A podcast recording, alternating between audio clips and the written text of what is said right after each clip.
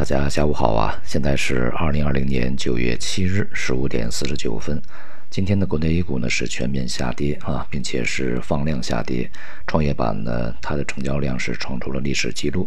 这个整个板块呢是在呃半导体啊、农业啊、这个全省军工啊这些行业的带领之之下呢，这个普遍的下跌啊。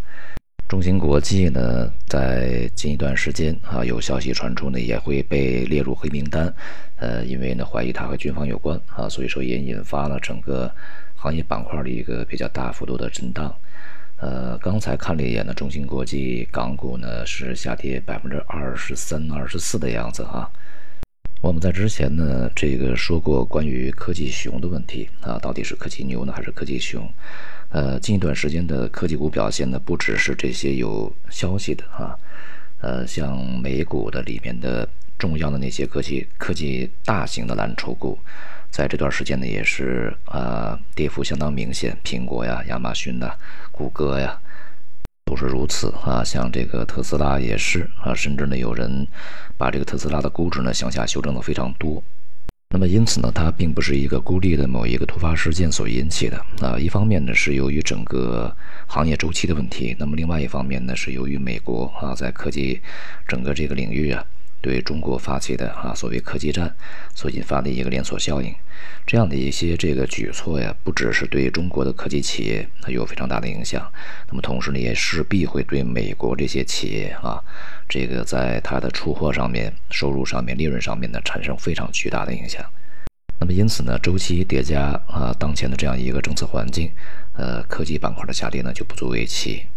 并且呢，仍然啊有存在啊这个未来比较长的时间里面出现科技熊啊这样的一个状态，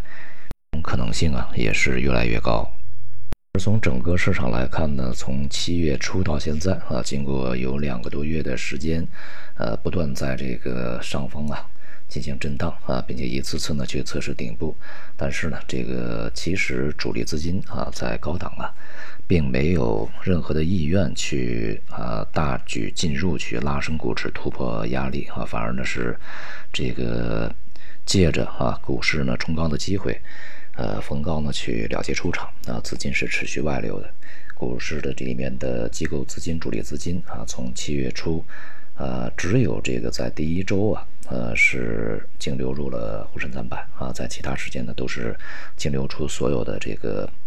呃，指数板块啊，那么经过呃这些时间的一个充分的换手，筹码呢当然也是交换的比较充分了啊。那么因此现在是一个主动离场，甚至是杀跌的这个过程。由于当下的行情呢是在内外市场共振的情况下去形成的啊，并且它不只是股市，包括其他的一些这个风险市场啊，商品的也是同时在动作，所以呢不排除在未来这个行情啊。继续的向下延伸啊，而且呢，这是一个相对来讲啊，从概率上呢是要远远啊大于它持稳上升的这么一个状态。而未来呢，这个市场如果是呃需要它在当前呢所建立的区间的这个内部啊，去稳定住重回升势，并且上方突破这个主要压力啊，延伸牛市的话，那么必须是非常巨大的这种利好。呃，以及呢非常庞大的资金呢去介入，猛然拉升啊，集中拉升呢才可以实现。那么现在看起来呢，至少啊在短期里面呢是呃可能性不大的，并且从中期角度来看呢，呃调整扩大向下方打破这个界限下方啊这个支撑去扩延的可能性反而是更大一些。大宗商品方面呢，是工业品啊、能源化工以及其他原材料啊，这个表现疲软，尤其是油价呢，在这一周的时间，这个近几天吧，呃，也是回落比较明显啊。而农产品的表现相对比较坚挺一些，这个贵金属，呃，目前呢仍然是显示出啊，它们作为阶段性的风险资产这样一个特征啊，继续的震荡走软。那么今天呢是公布了我们八月份的进出口数据啊，这个数据显示呢出口是增加的啊，这个主要是由于在外围啊，呃随着疫情的逐步缓解，经济在恢复啊，同时呢我们在疫情期间呢也是出口了大量的医疗用品啊器械，那么还有呢就是这个人们生活习惯的改变呢，像呃家居这个去使用的一些啊，手机啊、电脑啊、办公用品的、娱乐用品啊，它的出口呢也是增加，这个呢是贡献比较大的啊。但是同时呢，这个进口是下降的啊，市场普遍预期呢应该是上涨，这也显示出呢我们在前面的几个月啊，呃，经济这个复苏比较快啊，需求比较大，呃，反弹比较这个幅度大的这种情况稍微稳定以后啊，内需呢变得不是那么的这个强劲啊，也就开始趋缓。那么当然啊，这种需求的状况呢也会这个带动。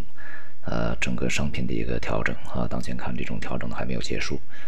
总体来说呢，风险市场在系统性的这个全球啊共振的过程中，并且呢是调整的势头啊比较明确，所以呢我们在当下还是规避啊，而且是战略性的规避呢是比较妥当的啊。时间关系，今天就到这里，谢谢大家。